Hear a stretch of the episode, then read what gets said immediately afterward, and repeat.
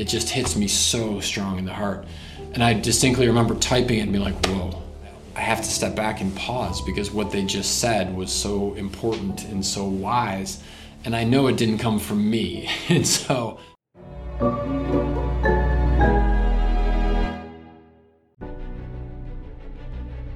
Willkommen bei dem Podcast von Die Köpfe der Genies.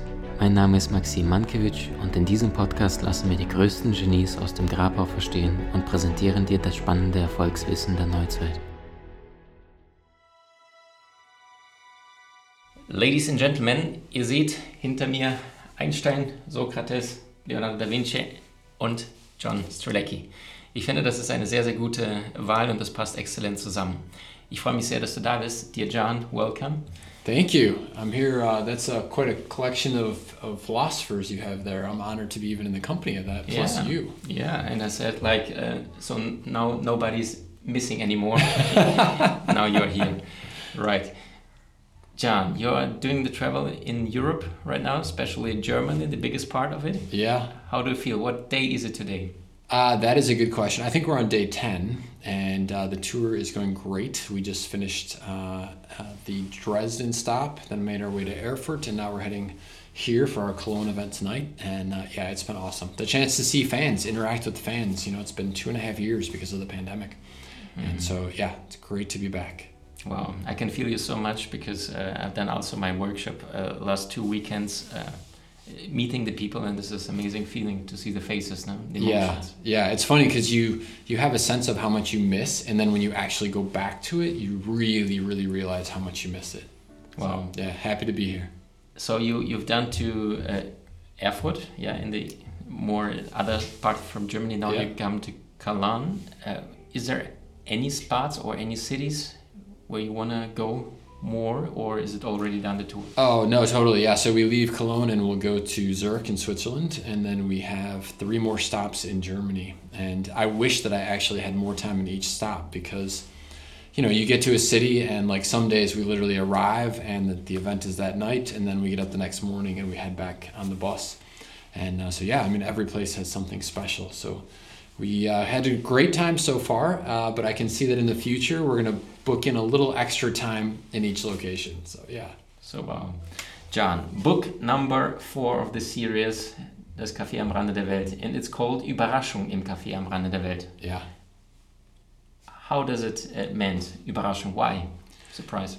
So in this case, uh, there's something very interesting for readers in that the character of John is not in this book, mm-hmm. and so we have a main character who is 15 years old. Her name is Hannah, and readers who had read the third book in the series got to know Hannah a little bit.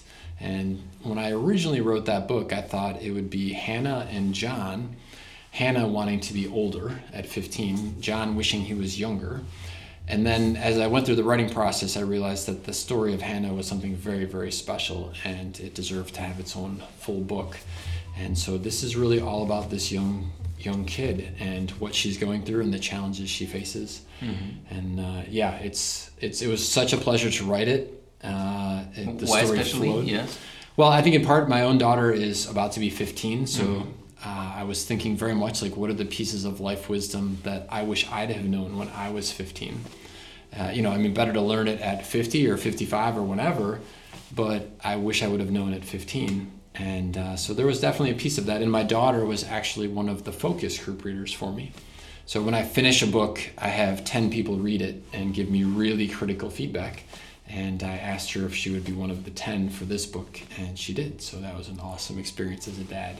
Wow, yeah, wow. And it's called Eine Erzählung von Suchen und Finden. So uh, about seeking and finding. Yeah. What exactly has to be found or? You know, this this young kid is, uh, like I said, she's 15 years old. She, she's growing up in a very challenging home environment. Um, her parents are not supportive, so she's really on her own. And what's interesting about life is, and you and I have talked about this in offline discussions and everything else but you arrive on the planet and you enter this human form and there's no owner's manual. You know, there's no like, okay, here's how you play the game of life. Here's how you win. and the best we can do is to try and figure it out. Sometimes we get inspiration through books. Sometimes it's through a conversation. Sometimes it's just through a moment where we have a flash of insight. Uh, but in her case, Hannah, she really does not have a lot of resources, and she's on the verge of losing hope, which is why she and the cafe have crossed paths at this moment in her story. Wow. You said uh, when you was writing it down, it was like a, a kind of flow. Kind Totally. Of, yeah. Uh, When does it begin? You know, I don't write on demand, so I don't say to myself, oh, it's been a year, I should write a book. I very much wait until something inside of me says there's a story. And then I will start capturing my thoughts and my ideas, and I'll do that for two months probably, just storing them in a file. And then there comes one day when I just know it's time. And I often go to a park, a nice nature environment, and I'll just sit all by myself. And I read through all of the ideas that were coming to me over the previous months, and then I start writing the story. And when I say I start writing the story, it's honestly like I enter that cafe and I see it taking place in front of me and I hear the characters, and it's as much can I get it down as fast as they're talking. And uh, so, yeah, there were many things in this book that surprised me, which you would think, oh, that's kind of odd, right? You're writing the story. Um, but especially the ending, which I don't want to spoil for anybody, but the ending really surprised me. Wow. Yeah. Wow. So it, it was like your own movie when you was hearing the stories without knowing how it will end. Totally. Wow. Totally. I mean, how was it for you? You wrote this amazing book that's doing so fantastic. Uh, do, do you find that same thing? Does it does it flow through you? Do you think ahead before you write? What's your process? Uh, it's an amazing question because uh, you are a big big master in, in writing uh, books which touch millions, and it, it's kind of same. But it took me about twenty years to write this one, and the last three to six months, I sent everybody out of the house and said, "These guys, please le- leave me quiet on this same area where John is right now here. Big pleasure." And somehow, still of all these pieces, it was like, where does it come from? Yeah, and Yeah. this is exactly the books uh, which touch. How was it for you to get this all the feedbacks? Maybe you said I asked ten people to give me critics because Yeah. if you channel something from another world, then you get like a human brain critics. Right, How, right. how does it work? Well, so the key thing for me when we, as writers, uh, one of the things I think about all the time is that it it's important that it makes sense to me and that I love it because I need to believe in, in the stuff that's on the paper. That said, sometimes we're so familiar with an idea that when we explain it, we think we're explaining it good enough that everyone will know what we're saying. But sometimes, because we've been thinking about it for so long, it's clear to us, but it isn't clear in the way we explain it. So I realized that it's really important to get that exterior perspective to see does it come across in the way that the reader will understand and connect with. Uh, so when I ask the 10 people, if one person says, Oh, I'm not sure about this, that's okay for me. That's just one person. But if four of the 10 say, I didn't really understand what you were trying to do here, then I know I need to go back and I need to rework it. So it's about explanation of all this uh, wisdom and, and, and things which comes through you. Yeah, because we all have our own filters. You Yes. know, if if I hear something and then my life experience has a relation to that, maybe I look at that moment one way, but maybe the reader doesn't have that same relation. Maybe they've got a different one. And so again, it's just really important to me because as an author, you only have one shot. You know, you can't go out there and say, "Okay, after the first 10,000 copies, let me know how you thought and I'll go back and rework it." it it's too late. Yes. Uh, it's important that when you release it, it's everything that it possibly can be. You know what I think uh, the, the the biggest magic you have, um, because now I feel it through your eyes, because now it's offline event, the third time we speak. Um, I think your biggest gift, or maybe one of your biggest gifts, are that you you get this idea and you can bring it crystal clear to this planet, in not to changing it too much, but to changing at least so much that you get to all these people, and that this this is the big uh, difference between John and all the millions, probably authors and writers, um, to get the message done without filtering too much, but not to get changed too much, right? Well, I appreciate it. I mean, I very much think that I get to be the steward of the cafe stories um, way more than I am the author of the stories. Because very, very many times in the process of writing, the characters will say something and I type it down and I, I have to step back and pause because what they just said was so important and so wise. And I know it didn't come from me. And so it's really important to me that when that moment happens, that I honor it for exactly what it is. And I'll definitely have moments like that. There's there's some special conversations in this book from lots of different characters, but Max and Hannah in particular have some discussions and dialogues. And some of the lines, honestly, it just hits me so strong in the heart.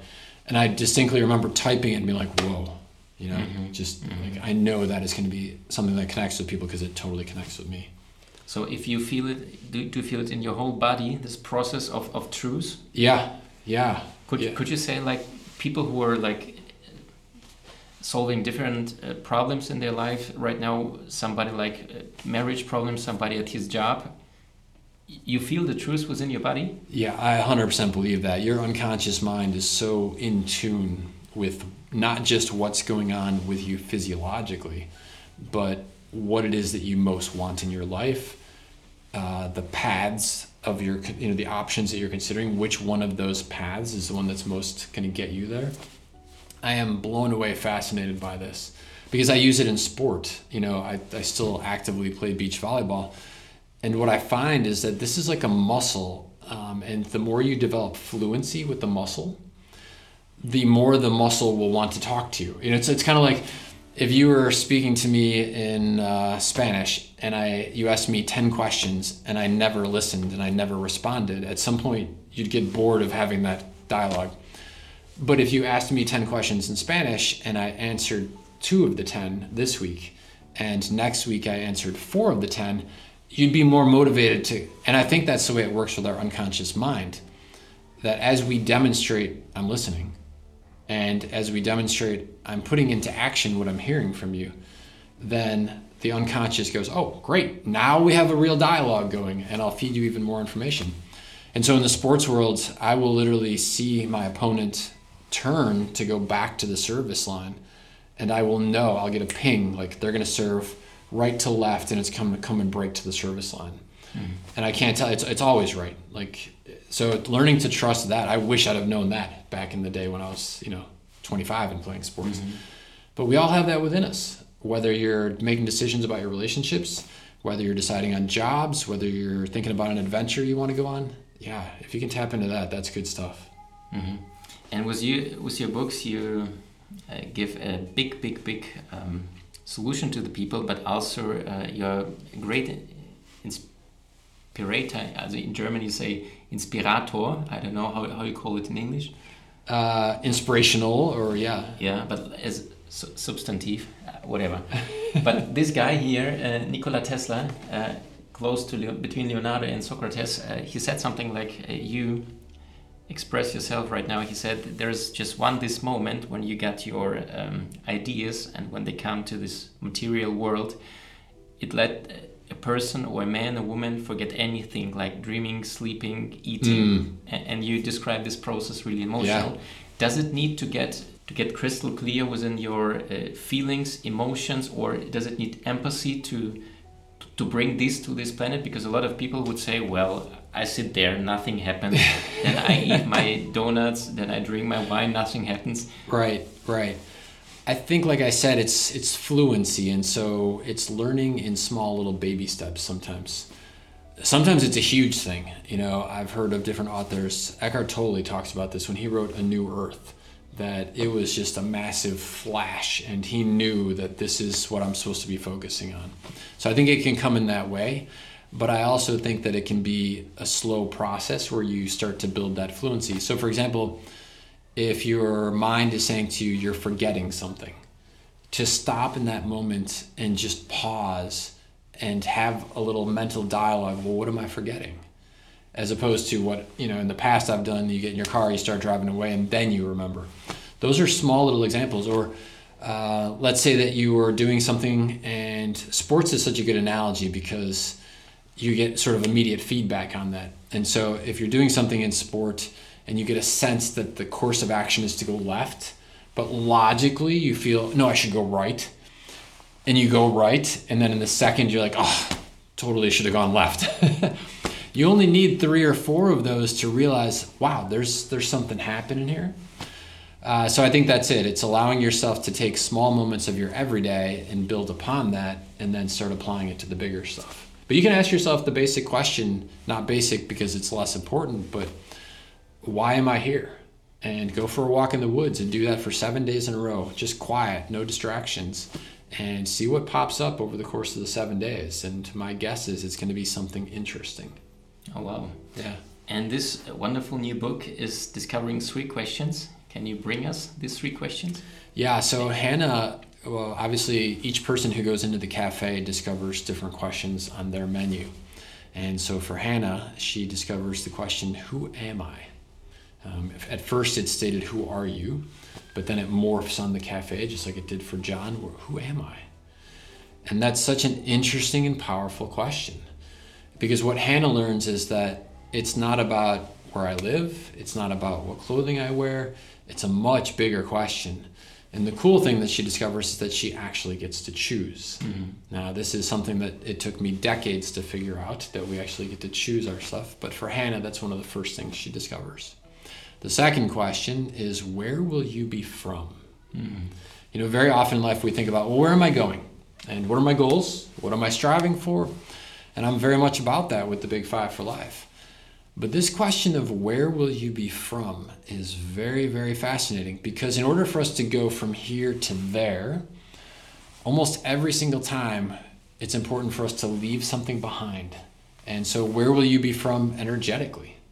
Which belief systems will you leave behind so that you can adopt a new one? Where will you be from in your job? What will you leave behind so that you can go do the dream job? Uh, and so I love this question, and I love that she encounters it at such a young age because she grows up in such a tough environment. Mm-hmm. And if she's going to transition to something better, she's going to have to leave behind some belief systems about who she is. And then her last question is actually the first question that John discovered on the cafe menu Why are you here? Mm-hmm. Did you discover your uh, why am I here? I, at what I mean, age? Yeah, well, I mean, it definitely came about following my adventures of backpacking around the world. So I cemented in my mind that at my core, I am an adventurer. Mm-hmm. That is what I live for. And it could be the adventures you have with your kids as a parent, it could be the adventures you go on because you love being in the outdoors. But I love to do different things, see different things, experience new realities. And so for me, that's a huge piece of it in conjunction with that, my purpose on the planet, I believe, is to create museum day moments for myself and for others. And so that's something from the Big Five for Life book. And uh, yeah, it's morphed over time. I've perfected it over time in terms of the, the language of it. But right now, that's really what it feels like. Hmm. If you ask um, to, to the sky or to all this spiritual world, uh, what is the plan with all of these books? Are they saying, like, John, keep cool you're now at number four still six are to come or what is the plan? Do you feel something like they're it's communicating to you already? Yeah I, so i really thought honestly that when i was working on this one that it would be the potentially the last one in the cafe series because it kind of closes the loop. You know we have a young protagonist at 15 mm-hmm. then you have the first book in the series john is 28 the second book we meet jessica who's 35 mm-hmm. and then john who's 50 in the third book and i thought oh that kind of closes the arc but i will tell you that in the process of writing it i distinctly remember i was in the park all by myself and i was writing and i paused for just a second and i had the thought where did casey come from mm-hmm. and i thought wow like that's a whole story in and of itself Casey's story. How did she get to be so wise? How did she discover the cafe in the first place? How did she and Mike meet? And so I'm not saying I'm 100% sure that it will be another book in the series, but I think there's a very interesting story to be told there. So I, maybe sure. someday. I am sure. Yeah. How about you? So you, uh, your book well, obviously no. is doing fantastic. You said it took you 20 years of thinking about it and six months to make it happen. Yeah, yeah when you put a little bit your your neck on the side, that people maybe know what we're speaking about. It's, exactly. it's right back yeah, here. yeah, exactly. Right uh, well, there, there is no plan. There we go. Now we can see it. it's just like just, just breathe and let, let, me let me go with this book. It, it, was a lot of work, so I appreciate so much um, about all your knowledge. And in the part two, uh, we'll ask uh, we will question no, we will answer the questions of you guys uh, to John because I received about 8,000 uh, questions. yeah, we saw a lot yeah. of questions. That's yeah, awesome. Yeah, so see you in part number two. All right, part two. Was macht die allergrößten Genies aus? Sie hatten herausragende Ideen und kamen auch in die Umsetzung. Und genau deswegen bekommst du nach über 20 Jahren des Schreibens mein allererstes Buch Soulmaster ab sofort im Handel.